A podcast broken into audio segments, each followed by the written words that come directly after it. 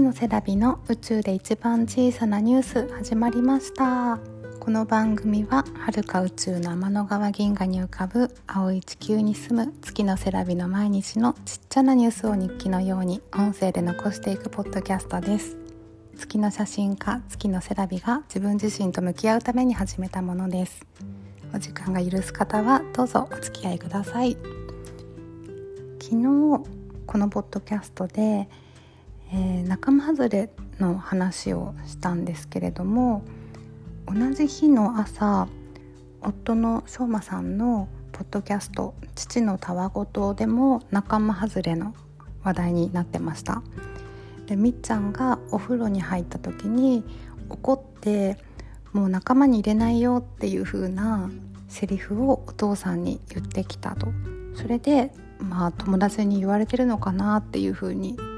夫は心配してたんですけれども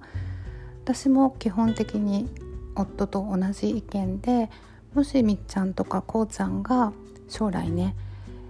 小学生中学生高校生になった時にうん仲間外れっていうのかな友達と何か問題があったりとか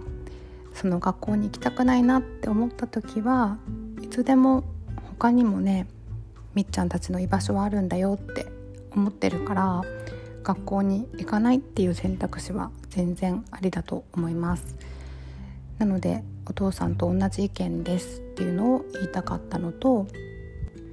この話から私の憧れてる女性の話を思い出したのでお話ししようと思ったんですね。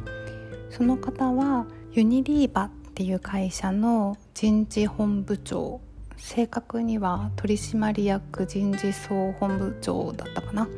の島田由香さんっていう方です。でね島田由香さんのお父様はジャーナリストの方だったそうなんですけど世界で活躍されているお父様の教えが世界はここだけじゃないんだよとか主体的になれっていうことだったそうなんですよね。でお母様の教えというか言葉で嫌なことがあってゆかさんが泣いてたら「よかったね今の嫌なことは次のいいことのためにあるんだよ」っていう言葉をかけてくれてたそうなんですよね。でこの3つの言葉って私が子供たちに伝えたいことなんですよね。私は親にこんな素敵な言葉を教えてもらってはないんですけど自分の今までの人生の中で狭い世界の中で悩んでた時期もあったし主体的になれない時期もあったり嫌なことが次のいいことのために起きてるなんて思えないことも何度もあってこの3つっていうのがすごく大事だなって思ってるのを島田由香さんはご両親に教えてもらって育ってあんな素敵な女性になられてるんだなと思ってすごく憧れの女性でそのご両親もすごく憧れの存在ですね。私もそんなお母さんになりたいなと思ってるんですが昨日もやっぱり怒っちゃってっていうのがみっちゃんとこうちゃんがすっごく仲が良すぎて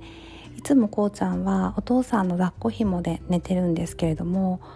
もうそろそろ自分でお布団にゴロンと転がって眠れるようになってほしいなって思っているので寝室にみっちゃんとこうちゃんと一緒に昨日は行って電気を暗くしてじゃあみんなで寝ようって言ったんですよね。するとこうちゃんはいつもと違うのでなんか興奮しちゃってベッドを飛び回ったりとかみっちゃんもこうちゃんめがけてゴロゴロ転がったりもうこうちゃんの上に乗ったりとかして本当に頭ぶつけたりして危ないからやめてって怒ってしまったりで危ないので電気を常夜灯をつけたんですよね。そしたら2人とも顔が見えるのでお互いを見てすっごい喜んでキャッキャキャッキャ騒いでもう就寝どころではなくなってしまってもうこうちゃんはお父さんといつも通り抱っこひもで寝るっていう風になりましてみっちゃんはねこうちゃんと別れるのが嫌だって泣いちゃったんですけどみっちゃんがちゃんと寝ないからだよってお母さんに怒られてみっちゃんは怒らないでって言いながらすぐ寝ちゃってましたね。それはそれで可愛いんですけれどもこうちゃんをベッドで寝れるようにしたいので今日もそれを挑戦しようと思ってます。で2人とも仲はいいんですけど日中は喧嘩することもあってこうちゃんが遊んでるおもちゃをみっちゃんが取り上げてみっちゃんがあじゃなくてこうちゃんが泣くっ